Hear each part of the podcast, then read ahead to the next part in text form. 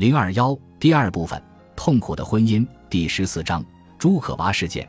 在同母亲道别后，叶卡捷琳娜回到了圣彼得堡，随即她便要求同玛利亚·朱可娃见一面。在完婚前，伊丽莎白女皇已经为叶卡捷琳娜指派了一小群女侍臣。这些年轻的俄国女侍臣可以帮助讲日耳曼语的新娘提高俄语水平。能拥有这样一群伙伴，叶卡捷琳娜很开心。他们都那么年轻，最大的也不过才二十岁。叶卡捷琳娜曾经回忆道：“从那时起，只要一睁开眼睛，我便只知道在自己的房间里唱歌跳舞、欢呼雀跃，直到入睡为止。”叶卡捷琳娜正是同这群姑娘一起玩着捉迷藏。用剑琴盖当做雪橇，将床垫摊在地板上，通宵达旦地讨论着男人的身体。其中最活泼也是最聪明的，就要数十七岁的玛利亚·朱可娃了。这个女孩最受叶卡捷琳娜的宠爱。当要求同玛利亚·朱可娃见面的时候，叶卡捷琳娜得知她已经离去了，去探望她的母亲。第二天早上，叶卡捷琳娜又提出了这个要求。她得到了同前一天一样的答复。当天中午，她去伊丽莎白女皇的寝室参见女皇。女皇谈起了约翰娜离去的事情，说自己希望这件事情不会对叶卡捷琳娜造成太大的影响。接下来的谈话令叶卡捷琳娜几乎惊呆了，然而女皇却仿佛是一副无意的样子。后来，叶卡捷琳娜写道：“我想我差点就要昏过去了。”当着三十个人的面，女皇高声宣布说：“鉴于约翰娜在离去时提出的请求，他已经将玛利亚·朱可娃逐出了宫。”女皇告诉叶卡捷琳娜说：“约翰娜担心她太过于依赖那个姑娘，两个同龄少女之间保持那么亲密的关系非常有害。”随后，女皇自己又添油加醋地给玛利亚编造了一堆骂名。叶卡捷琳娜想知道伊丽莎白女皇的话究竟是否属实，自己的母亲究竟是否真的请求女皇赶走那个女孩。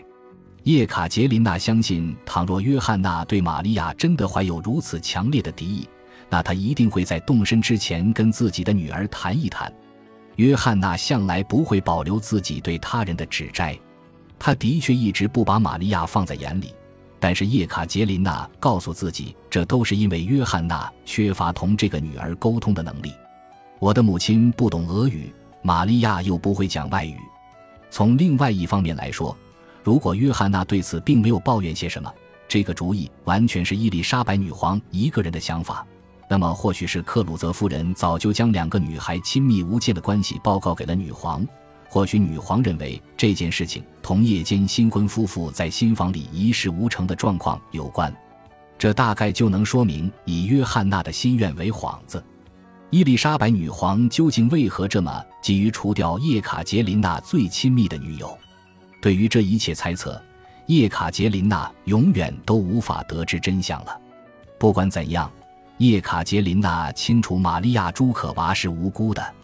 沮丧之下，他对彼得说：“自己不想就这样抛弃掉这个朋友。”彼得对他的话无动于衷。叶卡捷琳娜又试图寄钱给玛利亚，可是却被告知这个女孩已经同母亲和姐妹离开圣彼得堡去莫斯科了。叶卡捷琳娜接着又提出请求，希望能把原本打算寄给玛利亚的那笔钱送给玛利亚那位在禁卫团当中士的兄弟。结果。他又被告知，玛利亚的兄弟同自己的妻子也消失了。那个男孩突然被调遣到驻扎在远方的一个军团去了。叶卡捷琳娜并不甘心，他又试图为玛利亚寻找一门婚事。通过我的仆人和其他人，我为朱可娃小姐寻找着一位相称的夫婿。最终，我的目光落在了一位禁卫团的少尉身上，他看上去很适合，有点财产，是一位绅士。这个男人去了莫斯科。只要玛利亚对他有意，他就会向他求婚。他接受了他的求婚。然而，当这门婚事传到伊丽莎白女皇的耳朵里时，女皇再一次插手干预了。新婚丈夫被委派到了驻扎在阿斯特拉罕的一个军团里。实际上，这与被流放没有什么区别。后来，叶卡捷琳娜写道：“对进一步的迫害很难找到解释。”后来。我意识到这个女孩唯一的罪过，就只能是我对她的友情和人们认为她理应对我也具有的感情。直到现在，我仍旧觉得很难为这一切找到一个说得通的解释。在我看来，似乎就因为别人的反复无常，人们就会无缘无故地遭到灭顶之灾，而且事先毫无征兆。这件事情提醒了叶卡捷琳娜，让她看到摆在自己面前的现实。实际上，叶卡捷琳娜很快就意识到，对玛利亚·朱可娃的不公是清清楚楚地向她和彼得以及他们的随从发出的暗示。但凡有人有对叶卡捷琳娜或者彼得过于亲近的嫌疑，那他们必然会以某种理由被调职、遣散或者受到羞辱，甚至入狱。对这项政策负责的是总理大臣阿列克谢别斯杜杰夫，以及在他之上的伊丽莎白女皇。别斯杜杰夫痛恨普鲁士王国。他对两位德意志年轻人的到来始终持有异议，尽管他十分不情愿，但是现在这两个年轻人已经成婚，他决意不给他们任何机会以破坏他在俄国外交事务上的统治权。这就意味着他需要对这对新婚夫妇实施严密监控，控制一切在他控制范围之外的朋友与熟人，最终试着将这两个人完全隔绝起来。当然。在别斯杜杰夫的身后站着伊丽莎白女皇，她对这个问题的关注与担心自有其个人的目的。她担心自己的人身安全，担心自己的皇位以及王朝从自己发展出的这一支脉的前途。在他的谋划中，叶卡捷琳娜、彼得与他们未来的孩子才是最重要的因素。出于这种考虑，在接下来的多年时间里，伊丽莎白女皇对这对年轻夫妇的态度一直在爱。关心、失望、耐心、沮丧和恼怒中剧烈的来回摇摆着。不仅从容貌上，而且从性格上来看，伊丽莎白女皇都完全继承了她父母的特点。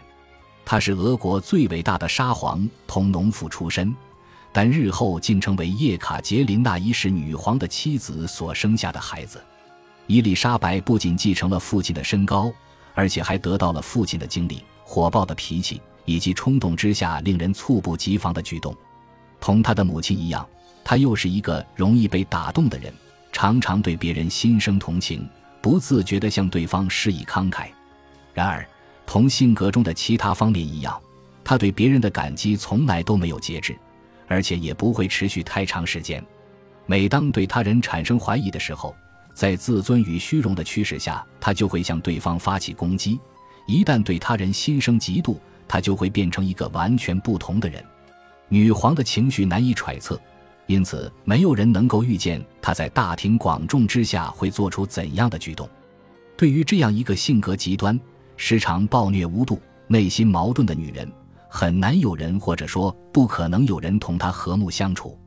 一七四五年的秋天，约翰娜回到了德意志，叶卡捷琳娜的生活完全被伊丽莎白女皇主宰了。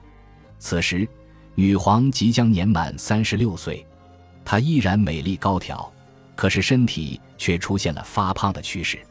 无论是走路还是跳舞时，她的步伐依然优雅十足，那双硕大的蓝眼睛也依旧光彩夺目，嘴唇也仍旧如同玫瑰花的蓓蕾一般。那一头卷发一如从前，但是不知何故，她接连改变了头发和眉毛的颜色，有时候甚至连睫毛都被染色了。她白皙的肌肤依然透着一层粉红色，所以她很少需要化妆。她非常在意自己的穿着，从不会将一件衣服穿两次。据说，在她逝世后，人们在她的衣橱里找到了总共一万五千套长袍和裙子。在正式场合中，她总是会佩戴上珠宝首饰，一头秀发因为钻石和珍珠头饰而闪闪发光，脖子和胸口上挂满了蓝宝石。祖母绿和红宝石，这一切令人对她过目不忘。女皇一贯如此，然而他毫无节制地放纵着自己的胃口，纵情享用着美食好酒。他还常常通宵不眠。结果，尽管没有人敢指出这一点，他出了名的美貌开始凋零了。虽然伊丽莎白女皇很有自知之明，可是她还是继续过着随心所欲的生活，每一天。她的作息都不停地变动着，古老的仪式典礼同女皇自己的突发奇想掺杂在一起。只要宫廷礼仪对自己有利，他就会恪守着那些严格的规矩。但是他同他的父亲一样，更多的时候会无视那些规矩礼仪，完全由着自己的性子行事。他不会循规蹈矩的在正午和晚上六点进餐，每日的起床与办公时间都只凭着自己的兴趣。他常常将午饭推迟到下午五六点，然后在凌晨两三点享用晚餐，日出时上床睡觉。在身体还没有变得沉重不堪时，他总是在清晨骑马狩猎，下午驾车出游。每个星期里，他还要抽出几个晚上的时间举办舞会或者歌剧演出。结束后，又总是会举办奢华的宴席和焰火表演。每逢这种时候，他总是要不停地更换衣裳，改变原本已经足够精致的发型。皇家宴席通常都会配备五十到六十种菜肴，不过有时候，女皇的法国厨师为此感到十分绝望。女皇自己只尝试一些俄罗斯农家菜品：橄榄汤、燕麦饼、腌肉和洋葱。为了让自己在宫中保持住令人艳羡的统治地位，伊丽莎白女皇必须确保在她面前没有其他女人能同她一样光彩夺目。有时候，为了满足女皇的这种要求，宫中不得不启用一些严苛的高压政策。1747年的冬天，女皇下令要求所有女侍臣必须剃光头发，在新发长出之前都一直戴着黑色的假发。女人们都嚎啕大哭了起来。但他们还是屈服了。叶卡捷琳娜以为接着就该轮到自己剃去秀发了，可是令她惊讶的是，女皇却赦免了她。女皇的解释是，大病过后，叶卡捷琳娜的头发才刚刚长起来。没过多久，宫里这场大规模剃发的原因就尽人皆知了。在之前举办的一场庆典结束后，女皇和自己的女仆们都没能将她头发中厚实的香粉梳掉。结果香粉结成了黏糊糊的灰色粉团，唯一的解决办法就是将头发全部剃光。女皇不乐意成为宫中唯一秃头的女人，就这样，宫里一头头的秀发全都被剃掉了。到了1747年冬天的圣亚历山大日这一天，伊丽莎白女皇妒火中烧的眼睛又盯上了叶卡捷琳娜。女大公穿着一条镶着西班牙蕾丝的白色长裙现身于宫中。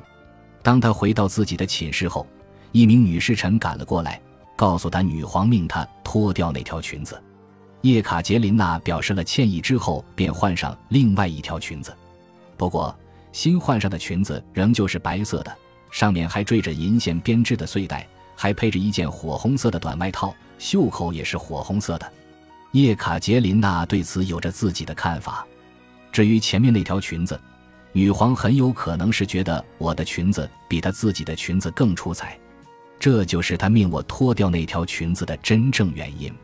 我那位亲爱的舅母很容易对人生出一点嫉妒之心，这不光是针对我，对其他所有女人都是如此。对于比自己年轻的女人，他就更加留意了。他们总是得面对着火冒三丈的女皇，他的嫉妒心太重了。有一次，他甚至为此召见了狩猎团团长的小姨子那雷什金夫人。由于美丽的相貌、傲人的身材、豪华的马车以及对服饰的品味，那雷什金夫人成了女皇的眼中钉。当着宫里所有人的面，女皇抄起一把剪刀，将那雷什金夫人身上那条镶着漂亮花边的裙子从脖子以下齐齐地剪掉了。还有一次。他将两名女侍臣卷曲的刘海剪掉了半截，他的理由是他不喜欢他俩的发型。后来，这两位年轻的女士悄悄地说过，或许是因为女皇过于急切，又或许是盛怒之下的女皇决意要让大家看到自己究竟有多么愤怒。女皇陛下在给他们剪掉刘海的同时，还将他们的皮肤也剪掉了一些。每到就寝时，伊丽莎白女皇总是不太甘心，她一向睡得很晚。每当节庆日或者官方招待宴会结束，大批官员和宾客纷纷退去之后，他总是要同一小群朋友在自己的寝宫里继续坐上一会儿。甚至在这些朋友告辞后，而他自己也已经精疲力竭的时候，他最多也只会更衣，但绝不立即就寝。只要天色还黑着，一入冬，圣彼得堡每天晚上八点到次日上午九点之间就总是如此。他就一直跟几个女人聊着天，他们轮流给他的脚掌按摩或者挠痒痒，好让他保持清醒。同时，在皇家壁龛前挂着的织锦帘幕后面，还有一个穿着周全的男人躺在一个薄垫子上。这个男人名叫丘尔科夫，是女皇最信任的保镖。他有着非同寻常的能力，即使不休不眠也能照常工作。至今已经二十年没有在像样的床上睡过觉了。到了最后，当一抹淡淡的曙光透过窗户溜进房间的时候，其他女人们都散去了。拉祖莫夫斯基。或者任何一个正在受宠的男人来到了寝室，在他的臂弯中，伊丽莎白女皇终于睡去了。只要女皇没有醒来，帘幕背后的丘尔科夫就一直站岗值守着，有时候直到下午女皇才能醒来。对这些以超乎寻常的方式度过的时光，有一种解释，即伊丽莎白女皇恐惧夜晚，最重要的是她恐惧在夜里入睡。曾经的摄政王安娜·利奥波多夫娜就是在梦中被推翻的。伊丽莎白担心同样的命运会落在自己头上，她的担心有些多余。人民热爱她，只有为了扶持某个觊觎皇位的篡位者而发动的宫廷政变，才能让她失去皇位。实际上，真正能对伊丽莎白女皇构成威胁的，只有那个被锁在一座城堡里孤独无助的小孩子。被罢黜的少年沙皇伊凡六世，这个孩子如同幽灵般纠缠着女皇，令她难以入眠。自然，女皇的问题并非完全无药可救，她需要的就是一个孩子，一个新生的小继承人——彼得与叶卡捷琳娜的子嗣。自降临人世起，这个孩子便会被众人簇拥着，受到全面的保护，得到伊丽莎白女皇全心全意的爱。到那时，女皇便可以安然入梦了。本集播放完毕，感谢您的收听，喜欢请订阅加关注，主页有更多精彩内容。